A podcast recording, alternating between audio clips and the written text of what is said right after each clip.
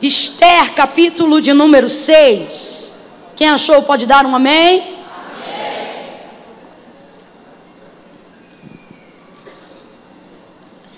Há dois dias atrás eu estive com uma grande amiga.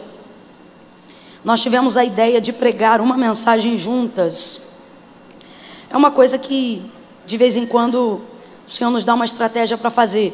A gente escolhe um texto, estuda o texto junto e, simultaneamente, a gente prega junto. E há dois dias atrás o Senhor confiou essa palavra ao meu coração e ao coração dessa amiga, a missionária Gabriela Lopes. E hoje, vindo para cá, o Espírito de Deus trouxe ao meu coração uma vez mais essa palavra e ele disse que era para esse tempo. Oh, aleluia. Esther, capítulo de número 6. Nós vamos ler apenas do verso 1 ao 4. Quem achou, diga amém. amém. Naquela noite, o rei não pôde dormir, de sorte que mandou trazer o livro das crônicas, os registros do seu reino, os quais se leram diante dele. Achou-se escrito então que Mordecai, ou Mardoqueu, tinha denunciado a Bictã e a Teres, os dois oficiais do rei, guardas da porta, que tinham conspirado para assassinar o rei Assuero, e perguntou ao rei: Que honra e reconhecimento se deu por isto a Mardoqueu? E os moços do rei disseram seus servos: Coisa nenhuma se lhe fez. E disse o rei: Quem está no pátio? Ora, Amã tinha acabado de entrar no pátio exterior do palácio do rei para dizer ao rei que se enforcasse a, a Mardoqueu na forca que lhe tinha preparado. Disse o rei: Quem está no pátio? Ora, Amã tinha acabado de entrar no pátio exterior do palácio do rei para dizer que se enforcasse a Mardoqueu na forca que lhe tinha preparado. Somente até aqui você pode dar um glória a Deus? Glória a Deus, glória a Deus aleluia. Esse judeu Mardoqueu, ele está de pano de saco, com cinza sobre a cabeça e posicionado já há algum tempo na porta do palácio real. Ele adotou esse comportamento porque houve um edito real para que viesse aniquilar o seu povo. A porta do palácio, ele buscava ter acesso com a sua sobrinha que era rainha, Esté, a quem ele tinha um relacionamento, que o parentesco era de tio e sobrinha, mas o relacionamento de afeto era como se fosse de um pai e de uma filha. E agora ele está juntando todos os seus esforços, seus sacrifícios pessoais, espirituais, colocando, trazendo em evidência, em toda a sua maneira de viver, uma estratégia do céu, uma resposta do céu. Ao ponto que, em dado momento, quando ele fica sabendo do edito e ele coloca isso diante de Esther, a Daça, sua sobrinha, ele percebe que ela fica temerosa porque só poderia se apresentar diante do rei quem ele fosse convidado. Esther já não era convidada há um tempo diante da presença do rei. Temerosa, ela meio que não vai dar uma resposta de pronto e de imediato acerca de uma intervenção para a libertação, livramento do seu povo, dos judeus. E ele vai deixar muito claro para ela: olha, será que não aprove o Senhor te colocar aí dentro? Para que você fosse um instrumento para que esse livramento acontecesse. Agora, todavia, Esté fica ciente que se não vier de ti, de outra parte virá. Mas o Senhor dará esse livramento. Que homem crente, que homem de fé, que homem honrado. Este homem agora se curva diante de Deus. E não se curva diante deste homem que você observou no texto, considerado um homem mau. Eu me lembro que no momento do banquete em que Amã seria definitivamente desmascarado, o, Esther, o rei pergunta quem Esther convida e ele diz: Olha, chame aquele mau Amã. Amã tem a figura da malignidade dentro de todo o contexto histórico do livro de Esther. É ela mesma que coloca isso e a gente observa isso pela maneira com que ele agia. Um homem que fazia uso da autoridade para desmerecer as outras pessoas. Um homem que era abusivo, isso na verdade não é autoridade, é autoritarismo.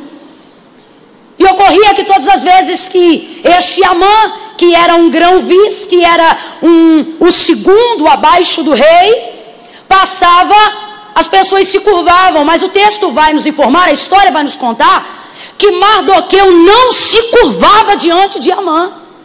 E isso foi lhe aborrecendo, isso foi lhe aborrecendo, foi lhe aborrecendo, a ponto de que Amã contratou toda uma engenharia, fez um projeto, colocou dentro desse projeto toda uma trama arquitetou, literalmente arquitetou, tamanho, metro, tudo, planejou, a fim de enforcar este judeu Mardoqueu nesta forca. Enquanto tudo isto está acontecendo, enquanto faltam poucos dias para que uma perseguição se dê aos judeus, eles sejam mortos sem direito de defesa e tenham todos os seus bens despojados para os seus inimigos, Enquanto Mardoqueu está vestindo pano de saco, trazendo cinzas sobre a cabeça, e Esther está entrando no período de jejum, a fim de também ser usada como uma ferramenta de livramento para o povo de Deus, para o seu povo, a mãe está traçando todos esses projetos, e uma vez concluída a arquitetura de morte que ele tramou contra Mardoqueu, o texto diz que naquela noite, que antecipava a noite que Amã já havia determinado no seu coração entrar no palácio para poder comunicar ao rei o consentimento da morte do judeu Mardoqueu, o texto vai dizer que o rei perde o sono.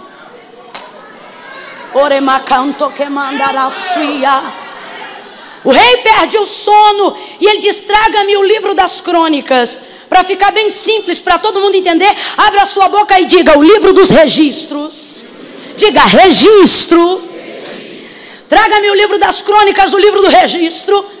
Vem os seus servos, colocam o livro das crônicas, o registro. O que, que é o registro? O registro é quando você deixa anotado um feito, um feito tão grande que não pode passar de desapercebido, um feito tão importante que desencadeou alguma coisa.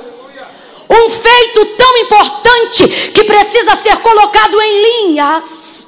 Quando você pensa algo e guarda para você, o pensamento é seu. Quando você registra algo, você está fazendo questão que alguém tenha conhecimento sobre aquilo. Ele agora vai começar a meditar e vai observar os registros e de repente, olha que coisa interessante, não apenas nessa causa agora com o seu povo, mas muito antes, numa causa que não envolvia o povo, Mardoqueu já tinha a nobreza de promover livramento para um rei que não era da sua etnia. E o texto vai dizer que ele, ao observar aquele livro, percebeu que Mardoqueu havia denunciado e automaticamente desbaratado um estratagema de alguns guardas para poder assassinar o rei Assuero. Ele vai dizer aqui e deixar muito claro: ele denunciou a Bictã e a Teres. Só que é maravilhoso, é um homem de coragem. Quem denuncia tem que dar a cara para bater. É, é, tremendo, é por isso que o rei deseja agradar-se da honra de Mardoqueu. Porque Mardoqueu, ao denunciar alguém, não é o tipo da pessoa que pede para gabinete para dizer, eu ouvi dizer. Ele não é do tipo da pessoa que pede para conversar para dizer, olha, eu estou sabendo. Não, ele é o tipo da pessoa que diz, tem nome, tem endereço, tem, eu ouvi, e pode botar o meu nome para dizer que sou eu que estou falando. Ele denuncia a Abigdan e Teres e livra o rei de uma conspiração para assassinato. Eu não sei se você está entendendo, mas é uma pessoa, é um livramento que produz a uma pessoa que beneficia toda uma nação. Foi isso que Mardoqueu fez. Isso foi registrado um registro de um feito realizado em oculto e por isso não gerou recompensa imediata, mas foi registrado. Ainda não foi recompensado, mas está.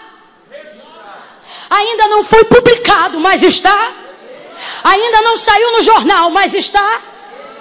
Teu pastor ainda não sabe, mas está. Teus filhos não viram, mas está. O Senhor te trouxe hoje aqui para te dizer: a honra que você faz em secreto gera recompensa em público. Aquilo que Mardoqueu fez vai gerar um registro real. Quando você abre a sua Bíblia no livro do profeta Malaquias, capítulo 3, verso de número 16, você vai ver Israel vivendo um tempo de apostasia espiritual. Eles estavam tão distantes daquilo que agradava a Deus, no que tange a entrega de ofertas e sacrifícios, principalmente, que o povo via que a sentença não vinha de Deus. Então o povo começou a dizer entre si: Olha, pode ser soberbo mesmo, porque não apaga para esse pecado. Quer saber? Pode viver desregrado como nós estamos vivendo, porque não há quem sentencie o que nós estamos fazendo. Deus vai usar a boca do profeta Malaquias para denunciar esse comportamento de Israel. Contudo, todavia, o versículo 16 vai dizer: Mas diga aí, Malaquias, que todos aqueles que temem ao meu nome, e todos aqueles que falam em meu nome, há um registro e um livro de memorial diante de mim, onde está anotado o nome de cada um. O que Deus está dizendo é: para quem quer pecar, que peque, para quem vê, quer ver o circo pegar fogo, deixa pegar, para quem está achando que não tem consequência, que continue fazendo. Diga apenas para os meus servos que eu tenho visto todas as vezes que eles mencionam o meu nome com temor. Isto está registrado, Malaquias. Pega na mão de pelo menos duas pessoas aí, vai. Não segura de qualquer jeito, não. Segura com graça, meu irmão. Aperta a mão dessa pessoa e diga para ela: há um registro. Há um registro. Há um registro. Eu não vi. Teu marido ainda não viu. Mas Deus te trouxe aqui para dizer: está anotado nos meus registros reais os teus feitos. Oremanda sobre Há um registro, mulher. Há um registro, homem.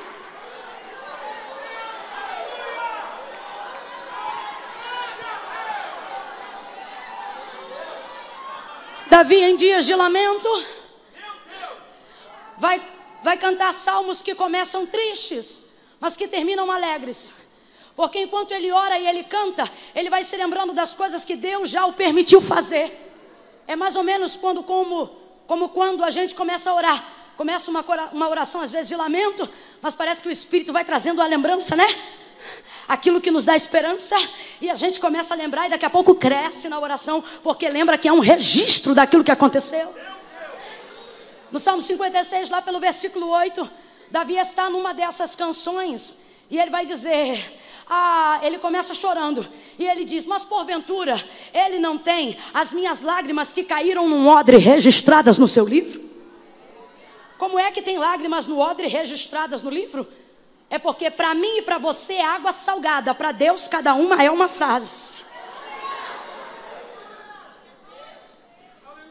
Eu não sei para quem, mas Deus nos trouxe nessa noite hoje aqui para dizer Talvez nem você lembra, mas eu, eu não tenho amnésia, diz o Senhor. Talvez você falha na recompensa de quem fez alguma coisa por você. Você evita até de fazer agradecimentos porque não lembra o nome de todo mundo, mas eu não sou assim. Eu sei quantos fios de cabelo você tem na sua cabeça. Eu sei as causas que tem te levado a chorar e eu vejo aquilo que tu tem feito em oculto. Todo feito em oculto trará de Deus uma recompensa pública. Não sou eu que digo, é o autor do registro que afirma, Mateus capítulo de número 6. Não façam como os fariseus. Ele vai dizer: guardai-vos de dar esmola diante de todos. Ele acrescenta: quando a tua direita fizer alguma coisa,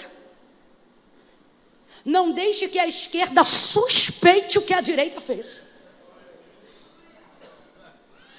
Ele diz: quando tu fores orar, não vá às praças públicas, como fazem os fariseus. Quando tu orar, ora em secreto. E o teu pai que te vê em secreto, te recompensará em secreto. E o teu pai que te vê em secreto, te recompensará publicamente. A recompensa pública é para quem pensa na recompensa pública? Não. A recompensa pública é para quem fez no secreto sem a preocupação de ser recompensado. Esses dias eu estava meditando um pouco sobre caridade e solidariedade. E ao observar o judeu Mardoqueu, o Senhor falou comigo: ele não é apenas solidário, ele é caridoso. E aí, quando você para um pouquinho para estudar sobre a diferença entre solidariedade e caridade, eu vou tentar descrever como se fossem duas pessoas. É mais ou menos assim. Se eu pudesse descrever como se fossem pessoas e alguém me perguntasse: Me diga aí, irmã Camila, como é a solidariedade? Eu diria: A solidariedade é linda. É ou não é, irmãos? Sem ironia nenhuma, é ou não é? É. A solidariedade é linda, é amada, é popular, é carismática. E se alguém me perguntasse, e a caridade como é? Eu diria, ninguém sabe, porque ela não fala e nunca tira foto.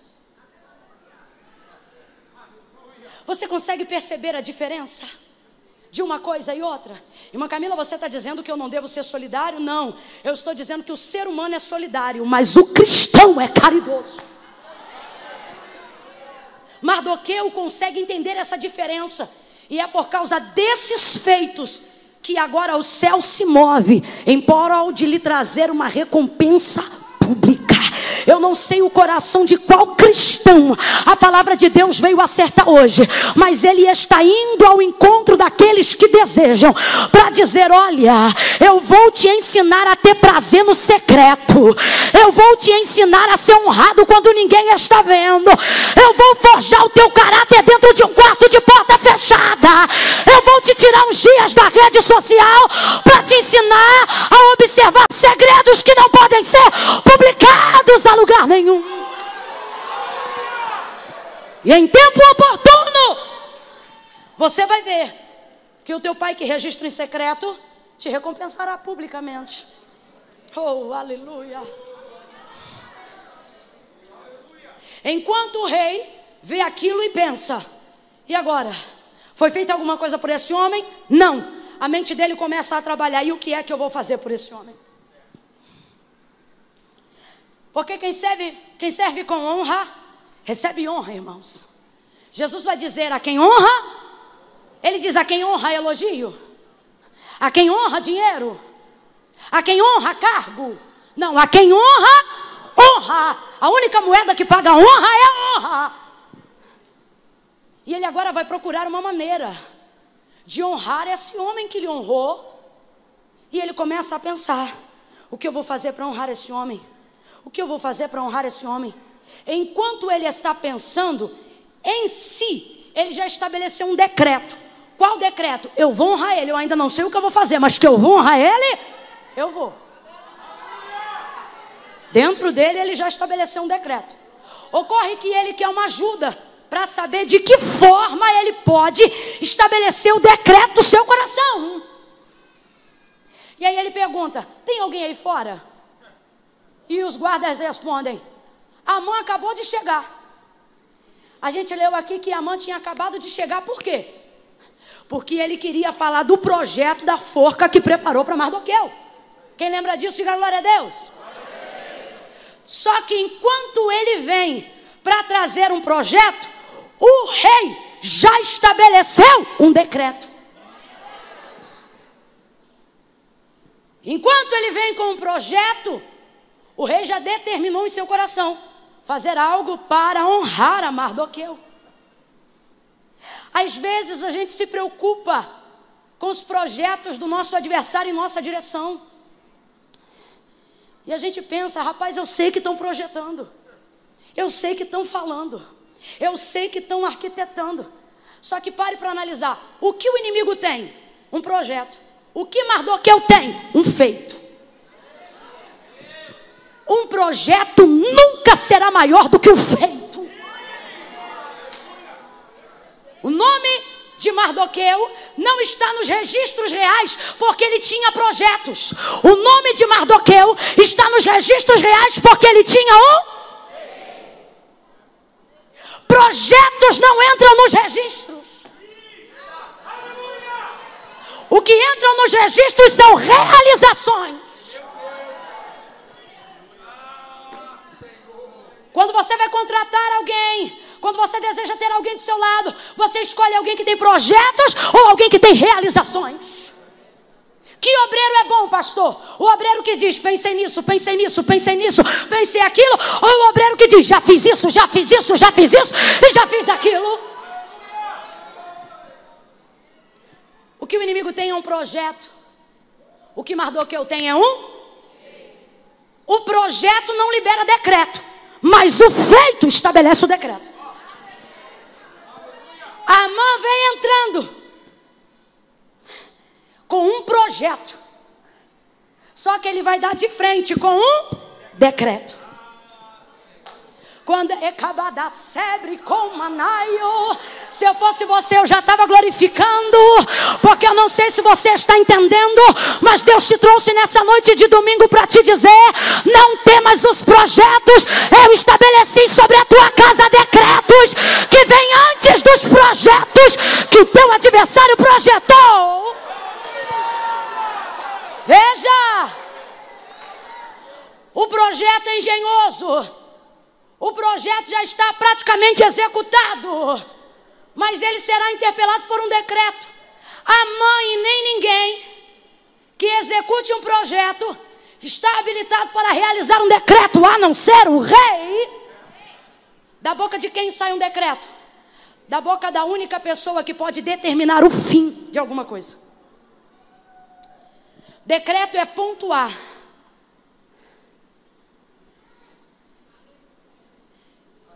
Quem determina o fim de uma novela nunca é o protagonista. Menos ainda o coadjuvante. Por mais que sejam participantes de tudo que está acontecendo. Só pode determinar o fim quem tem o controle do começo. A quem pertencem os decretos? A pessoas que têm autoridade para determinar como vai ser o. E que homem na terra pode determinar o fim?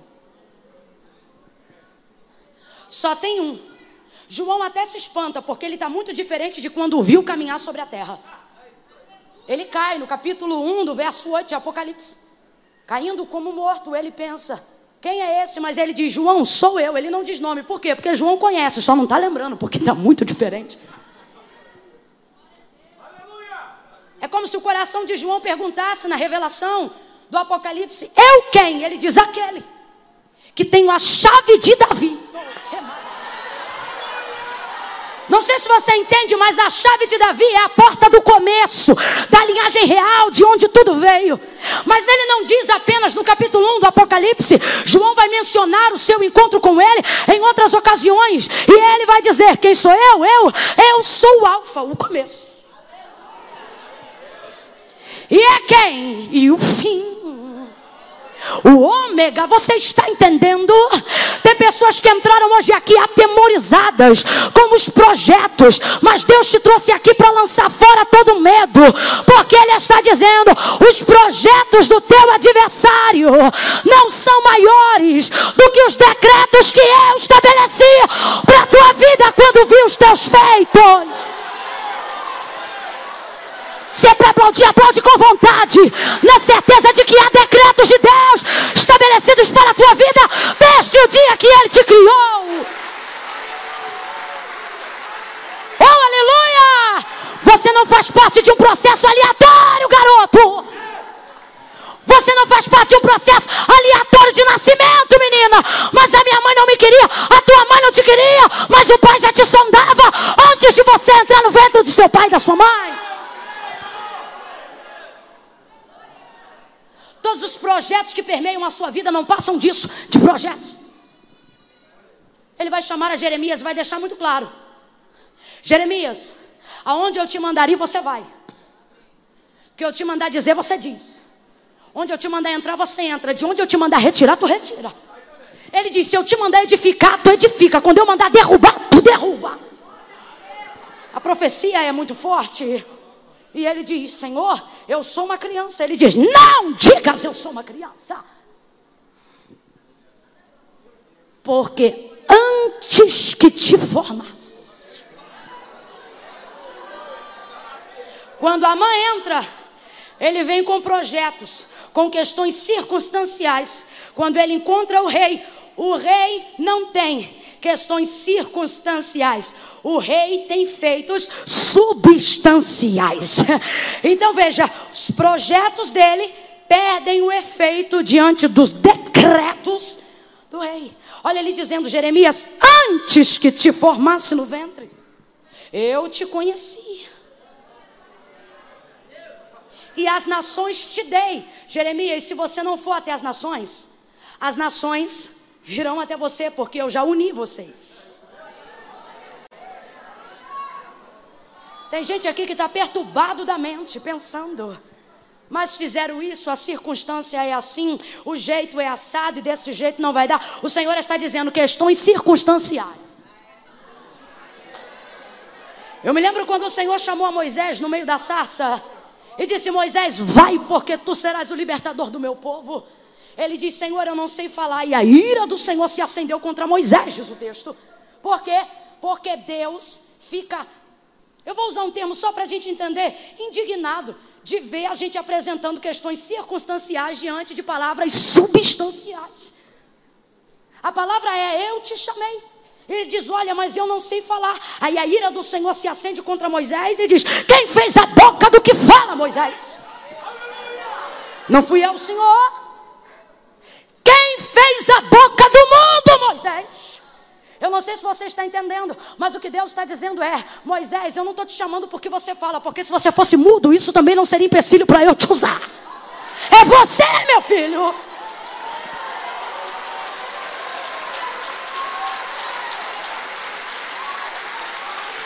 Eu já decretei, eu já estabeleci, ainda antes que houvesse dia, ele já existia, e não há quem possa fazer escapar das minhas mãos, mas eu estou devendo, e não há quem possa fazer escapar das minhas mãos, mas estão me perseguindo, e não há quem possa fazer escapar das minhas mãos, mas o meu marido não é crente, e não há quem possa fazer escapar das minhas mãos.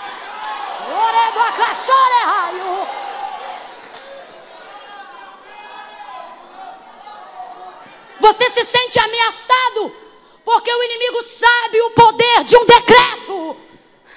É por isso que ele lança contra você projetos com cara de decretos. Então ele vem com um nível de ameaça, como se aquilo estivesse decretado. Eu vou matar, eu vou destruir, eu vou acabar, eu vou eliminar. É assim que ele age, ele já age assim há muito tempo. Quando você observa o livro de 2 Reis, capítulo de número 20, se eu não me engano, 1 Reis 20, você vai observar um homem chamado Ben Haddad, que se levanta contra o rei de Israel, Acabe, naquela ocasião, e ele manda um mensageiro liberar para Acabe um decreto. Fala para ele que amanhã, antes do meio-dia, tudo que é dele é meu, e todo o povo desta terra se tornará escravo do meu reino. Acabe, ao ouvir aquilo, frouxo como era, manda mensagem de paz. Quando o inimigo manda mensagem de guerra, não devolva mensagem de paz. Tem gente que prefere ficar quietinho para evitar o estardalhaço. Você pode levantar bandeira branca para qualquer ser humano nessa terra. Mas quando o inferno levantar, com ele não tem paz, é guerra. E ele diz: Acabe então vai ficar com medo. Ele diz: Ô oh, meu irmão, vai chamar o inimigo de irmão. Ô oh, meu irmão, não faz isso não. Minha casa é tua, meus filhos são teus. Fica comigo, fica à vontade, vamos jantar, vamos almoçar. Quando você tenta estabelecer paz num reino espiritual que deseja te armar guerra, ele não retroage nem se aliança, ele expande o território. Antes era só a parte de Israel, Aí agora ele manda um segundo recado e ele diz assim: Agora, porque tu disseste que é meu irmão, fica ciente que amanhã, antes do meio-dia, o pó de Samaria não será o suficiente para conter embaixo dos meus pés. Ele estava numa parte entrou agora na outra. Acabe fica cheio de medo, o profeta se levanta. O profeta que o Senhor envia diz para ele: Pode ir contra eles. E aí ele pergunta: Mas quem ataca, eu ou eles? Aí o profeta diz: Quem ataca é a gente. Ué, mas quem começou foi ele, exatamente. Ah, quem pode entender? Quem pode entender? Alguém não entende a estratégia de ataque da igreja. Às vezes alguém não entende a estratégia de ataque da oração nas regiões celestiais. E diz, mas por que você ora assim? Mas por que você fala assim? Eu falo assim porque aqui você está vendo eu atacando. Mas não sabe que quem começou foi ele. Quem ameaçou foi ele. Ele se levanta contra o exército. E o texto diz que o Senhor entrega os assírios na mão de Israel. Os assírios saem em fuga, são eliminados. Cabo de um ano, um ano, passa a revista. Levanta-se o exército de novo para contra-atacar Israel. E eles diziam: dessa vez nós venceremos. O texto diz que os assírios enchiam a terra, enquanto Israel se locomovia como dois montes de cabras. Agora nós vamos vencer. Olha a palavra dos assírios. Da última vez que eles nos venceram, eles nos venceram no monte, porque o Deus deles é Deus de monte. Mas agora nós vamos encurralá-los no vale. Quando você está do lado de quem estabelece o decreto, o lugar não importa. Eles dizem: vamos guerrear no monte. Vamos guerrear no vale, porque o Deus deles é de monte. Eu lembrei, o Deus deles é de monte. Elias orava no monte, respondia fogo do monte. Hum, lembrei, o Deus deles é de monte. Encurrala eles no vale, porque lá a gente acaba com eles. Encurralaram no vale os dois montes de cabra acabaram com o exército dos assírios que enchiam a terra. Eles fugiram que nem criancinha correndo para o colo da mãe depois do tombo. Dois montes de cabra. Por quê? Porque não importa a quantidade quando eu estou do lado de quem estabelece o decreto. Não importa o lugar quando eu estou do lado de quem determina o fim. Você está entendendo o decreto como quem determina o fim? É isso que Deus está dizendo para você hoje aqui. Porque tu teme os meios se eu sou o dono do fim? Eu sou o dono do fim. E os assírios vão correndo dizendo: Corre! Por quê? Porque o Deus de monte também é Deus de vale. O Deus de cima também é Deus de baixo. Saíram correndo. Agora eu não te contei um versículo interessante nesse contexto, sabe qual? Antes de meio-dia, quando se deu a guerra, os 32 reis que andavam com Ben Haddad já estavam bebendo entre as tendas. Por quê? Eles tinham certeza que não tinha como dois montes de cabra vencer uma multidão que enche a terra. São 32 reis, contando 33 com Ben Haddad contra um Acabe. Mas é que não é Acabe. Sabe por que eles estão bebendo? É comportamento que só se fazia depois da guerra. Mas eles têm tanta certeza de que não tem como perder que eles já bebem antes. Olha para o teu irmão, fala para ele: o inimigo está bebendo antes. Enquanto ele encharca a cara de vinho, aonde há contenda, Oh, a gente vai se enchendo do Espírito. Botou para correr, meu irmão. Com Senaqueribe foi a mesma coisa. Senaqueribe tem um histórico. Ele chega com a afronta e ele diz assim: O que vai ser feito de vocês? É o mesmo que eu fiz. Diga, Aonde estão os deuses de Ramate? Aonde estão os deuses de Arpade? Aonde estão os deuses de Sef? Sefarvaim? Aonde estão os deuses de Rena, os deuses de Iva? Ele traz um currículo, rapaz, um histórico de quem ele já destruiu. Só que dessa vez ele está em Jerusalém. Ele quer entrar em Jerusalém. Aqui não tem Deus de Ramate. Aqui não tem Deus de Rena. Aqui não tem Deus de Iva. Aqui não tem deuses estranhos como em Samaria. Aqui só tem um. Oremacana Sébria.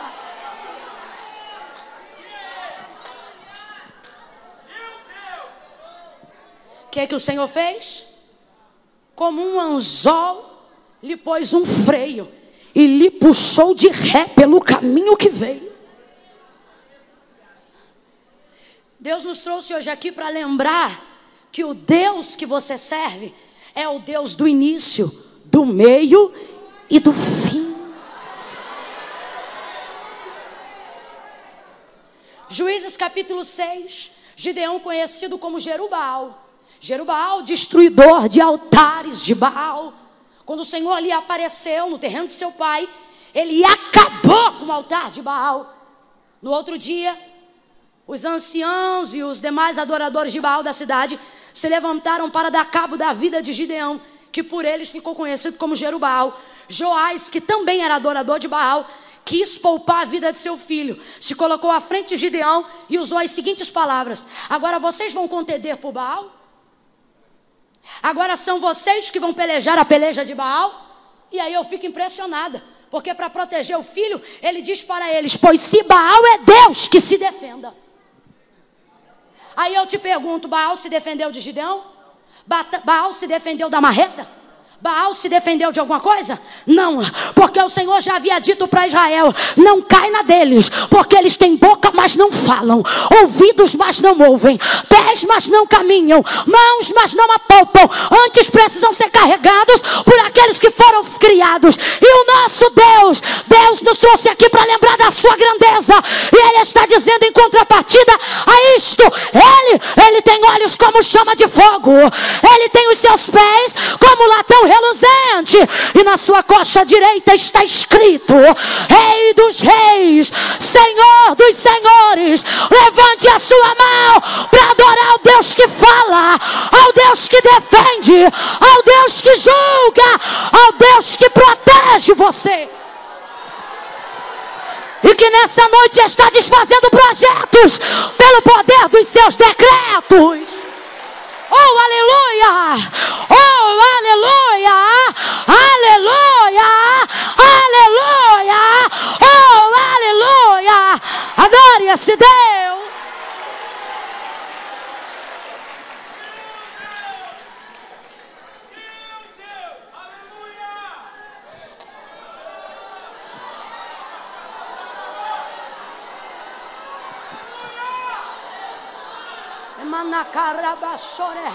Cadê o menino daqui que estava tocando teclado? Rebara sebre comarachuia. Camanda sebre. Recaba soreha. Recamana soreha. Rebada soreha barasuia. Os decretos, isso aqui é aspas, tá? Aqui, ó. Os decretos que o teu adversário arquiteta contra você não passam de projetos.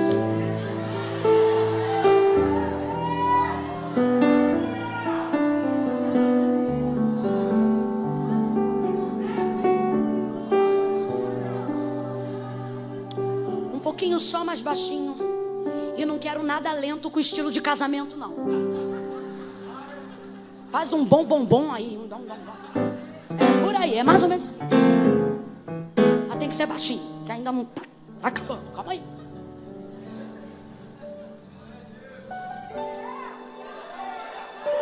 Veja como todos os projetos de Amã contra Mardoqueu foram frustrados porque decretos suplantam projetos. Ele pergunta para Amã: Amã, o que o rei faria a alguém cuja honra lhe agrada? Ele pensa, certamente sou eu. Faz o seguinte: coloca a sua coroa nele. Veste com as vestes reais. Faça ele montar no seu cavalo real. E coloque para puxar a rédea do cavalo um dos príncipes maiorais. Eu vou deixar esse parêntese para outro dia, quando o príncipe puxa o cavalo. Mas essa foi a ideia de Amã, porque ele pensou: a quem mais o rei honraria além? Esse é o problema dos Amã, eles acham que só tem eles. Faz tudo isso, então, a vai lá. E cuide que nada do que tu disse caia por terra, porque assim se fará o homem, cuja honra o rei se agrada. Coloca Mordecai no cavalo, coroa, veste real, e a mãe segura a rédea do cavalo. O maior príncipe do reinado de Assuero. Vai ele puxando o cavalo, e sabe qual é o problema? Ele tinha que anunciar periodicamente o respaldo da honra. Ele, ele segurava a rédea do cavalo, dava mais ou menos uns dez passos, parava e dizia: Assim se faz ao homem cuja honra o rei se agrada.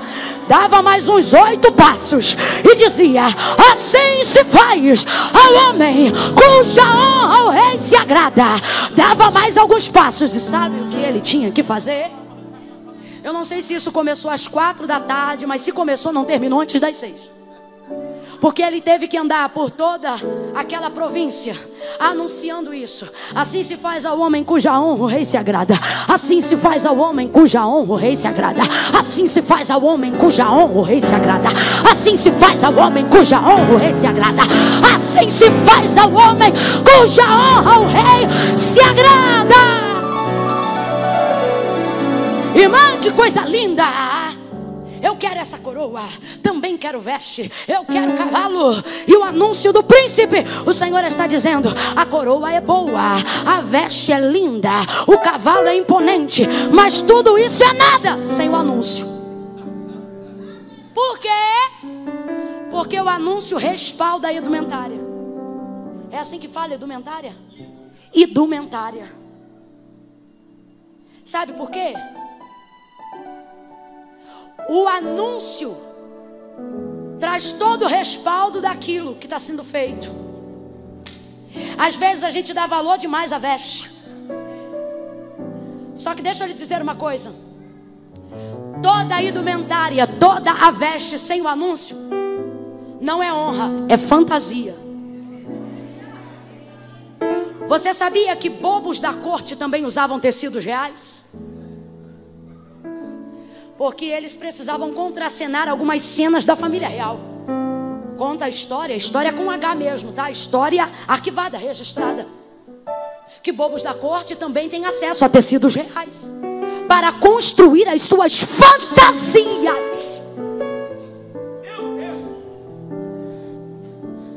Como cara de brisa não combina com crente no culto. Eu vou falar bem rasgado que é para todo mundo entender. Tem muita gente achando que está na realeza porque está com as vestes, mas sem o respaldo do rei. É bobo da corte, é fantasia. Para ter honra, tem que ser respaldado pelo rei. Nenhuma autoridade na terra ocupa nenhum lugar de honra se antes de ocupar, primeiro não ser anunciada. Quem chegar primeiro, a coroa ou o anúncio? Quem chegar primeiro, o cavalo ou o anúncio de Amã? O anúncio do rei? O anúncio. Porque ele respalda a coroa, ele respalda a veste, ele respalda o cavalo, ele respalda a honra. Honra tem que ter respaldo. Nenhuma autoridade na terra ocupa lugar de honra sem ser anunciado. Até eu que não sou nada, não cheguei aqui e disse: Olha, hoje quem vai pregar sou eu. Não. Hoje está conosco a irmã Camila, vem. Você já viu o presidente fazer um anúncio sem ser primeiro anunciado por alguém?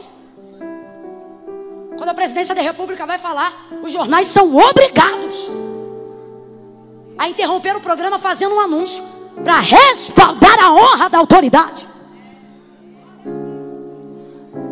Leva Não, não, irmão, é desse jeito que eu estou falando. Tem muito bobo da corte fantasiado querendo dizer que é da realeza. Cadê o respaldo? Cadê a mensagem do rei? Eu não quero viver uma vida de vitória em Deus por fidelidade, porque aí é caráter de Deus, Ele é fiel. Eu não quero viver uma vida de vitória em Deus pautada apenas na Sua misericórdia, porque aí é da parte de Deus. Coisa boa é viver do seu agrado, porque aí não é apenas fazer porque Ele quer, é porque Ele faz, é fazer porque Ele se agrada.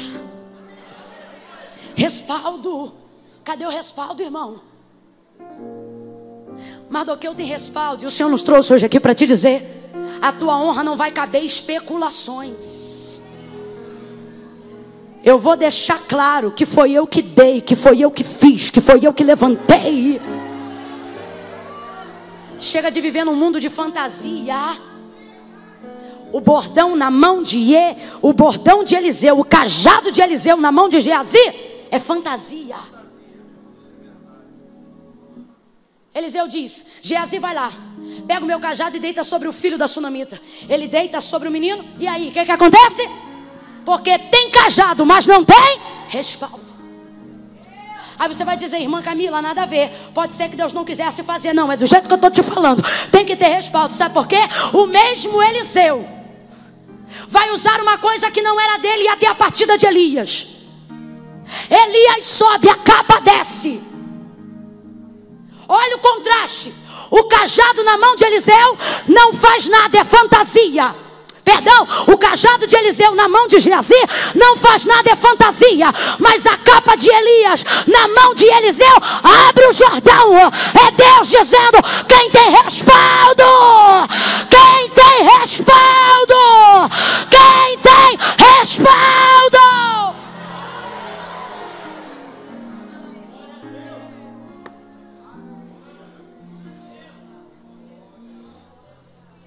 Você vai ver um Mardoqueu que não se preocupa em saber se a mãe está projetando alguma coisa contra ele ou não.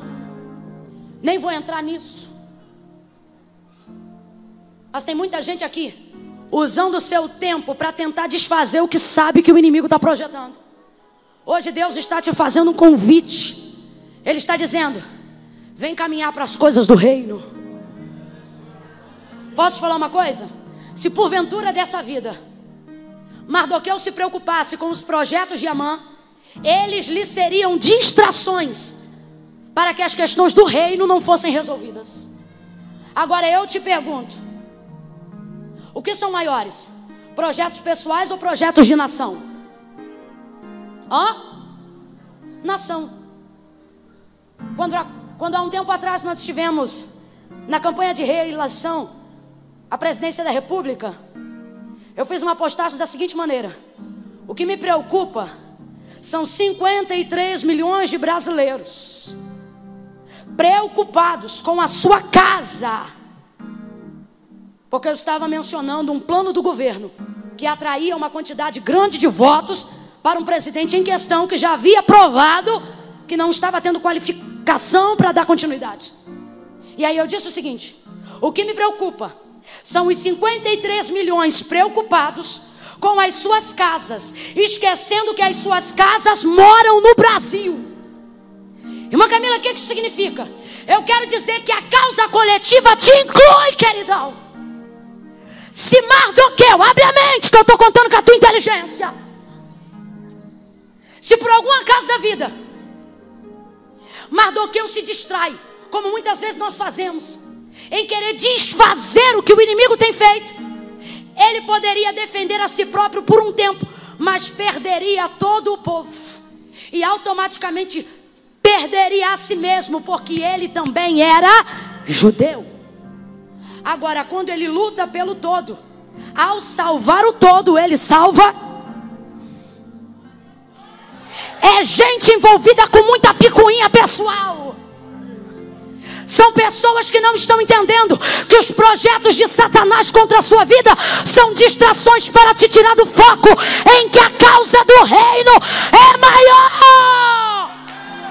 Olhe para pelo menos duas pessoas e fala bem alto para ela ouvir. Diga para ela: a causa do reino é maior. Não, você ficou sem graça. Olha para ela e diga: a causa do reino é maior. Deus te deu alegria de te colocar numa causa que é maior do que você. Para fazer parte do reino, você precisa entender que o reino é maior que seu ego. Você sabe por que, que tem gente que se sente muito ofendida? Porque o ego é muito grande. Ele acha que tudo é sobre ele. Quanto maior a ferida, maior o orgulho. Porque você sempre pensa, é so... você viu, foi para me atingir aquilo ali. Eu vou dar-lhe uma resposta agora aqui no Face. Porque eu sei que aquilo ali foi para mim. Printou a tela do WhatsApp e manda para mim que eu estou fazendo um dossiê para acabar com ela. Sai dessas coisas que tem o teu tamanho. Que tamanho, irmã Camila? Pequenas, mas o Pai te concedeu um projeto maior do que você. E se Ele está te confiando isso, é porque Ele acredita na grandeza do seu espírito. Porque a sua alma é individualista, mas o seu espírito é agregador. Porque em ti é espírito de vida, espírito de excelência, espírito de reino. Pare de se distrair com os projetos de Amã. Posso falar um negócio? O cara tá com um pano de saco, cinza na cabeça. Não tem título, não é obreiro, não tem cadeira. Ele não tem nenhuma titularidade real. Mas posso te falar? Olha o que ele já fez. Livrou o rei de conspiração. Está julgando a causa de um povo. E é conselheiro direto da rainha. Não, não, você não entendeu. O cara não é nada e é tudo ao mesmo tempo. Porque não é o que ele tem, é quem ele.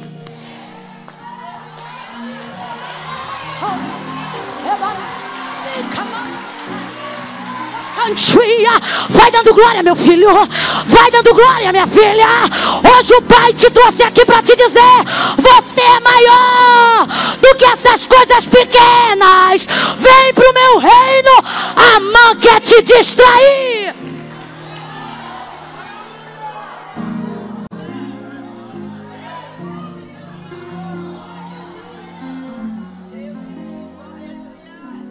João capítulo 18. Pedro vai cortar a orelha do soldado Malco na hora da captura de Jesus no Getsemane. E Jesus diz: Pedro, coloca tua espada na bainha, porque não beberia eu o cálice que o Pai me deu. Ele está dizendo: Pedro, se você não está disposto a entregar o pessoal por causa de uma causa mais nobre, eu não sou assim. Eu estou disposto. Hoje o Senhor quer saber quantos estão dispostos a sacrificarem o pessoal em prol de uma causa maior. Quando você sacrifica o pessoal, você promove o reino. Quando você promove o reino, o reino honra você. Sacrifica o pessoal. O texto diz que depois de tudo isso, voltou Mardoqueu para a porta. A porta não era o seu lugar de morada, mas era o seu lugar de estada. Haja vista a circunstância de perseguição aos seus. Ele voltou para o lugar em que ele funcionava. Posso falar uma coisa? Ele acabou de usar a roupa do rei, a coroa do rei, o cavalo do rei, o príncipe do rei, e depois de tudo isso ele volta para a porta. Ele está dizendo: vai para o lugar que você funciona.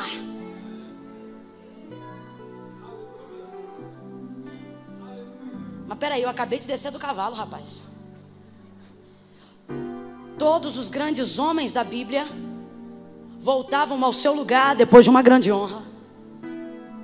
O profeta Eliseu venceu uma guerra internacional. Foi o maior estrategista de uma das maiores guerras internacionais que Israel pelejou. E o texto diz que depois de ter guerreado, voltou para a escola de profeta para cuidar de machado caindo na água. O texto diz que Davi é chamado do campo, recebe a unção para ser rei de Israel. Depois que ele é ungido, o texto diz: e voltou Davi para o campo. Talvez você pense, irmã Camila, eu estou cansado.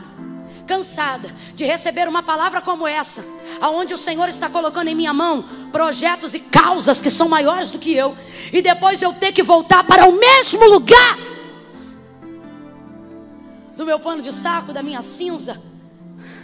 O Senhor está dizendo: entenda, quem está voltando para lá hoje não é a mesma pessoa que veio. Sabe por quê? Alguns lugares se mantêm no mesmo estado mas ganham uma memória diferente. Vou dar um exemplo bobo para a gente entender. Búzios nunca mais foi o mesmo depois do reconhecimento de uma das maiores personalidades da época, Brigitte Bardot. Todo mundo quer tirar uma foto lá, porque uma personalidade marcou o lugar. Você vai visitar a Europa e alguns outros lugares, onde grandes homens de Deus, da história da eclésia, você vai encontrar uma escrivania comum, um banco comum, mas todo mundo quer entrar para ver. Por quê? Porque ali orou fulano de tal. Aqui lia a Bíblia ciclano. Os lugares são os mesmos, mas eles receberam um nível de dignidade maior por causa de quem voltou para lá, quem morava lá. Está entendendo o que, é que Deus está dizendo? Voltar não é a mesma coisa de retroceder. Quando ele volta para lá, ele leva para a porta do rei um nível de dignidade que porta nenhuma tinha antes dele. Finalizando a história, Mardoqueu é colocado em segundo lugar abaixo do rei. Depois de Assuero, quem manda? Mardoqueu. Isso tudo aconteceu enquanto ele estava à porta do rei. Pai está dizendo: dignifique o lugar que você vai voltar quando o culto acabar.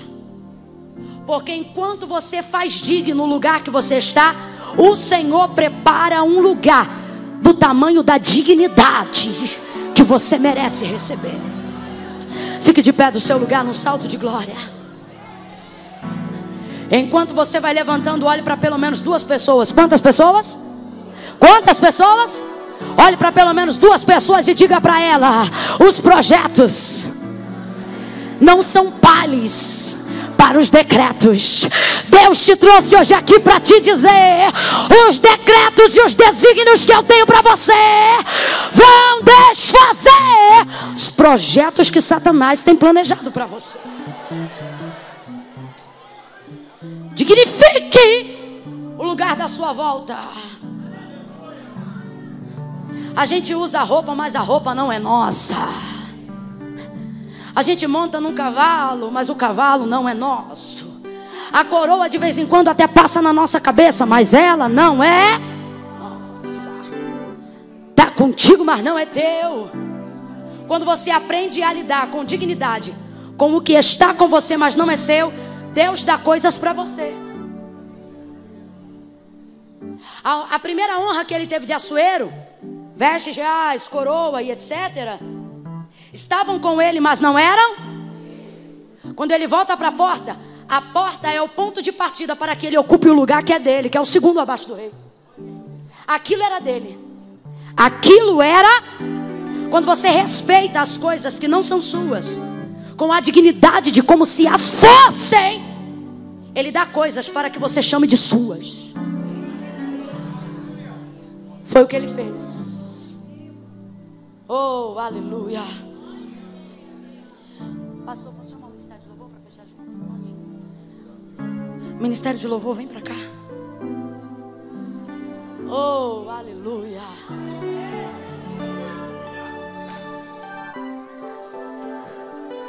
Eu quero levantar uma palavra de oração com a igreja.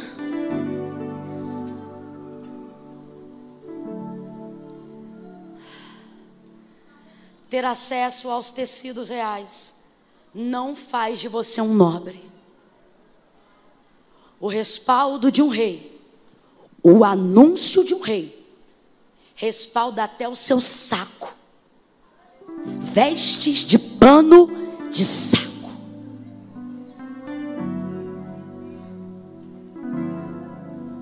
Tem vestes de pano de saco que tem mais respaldo do que muita fantasia real aí.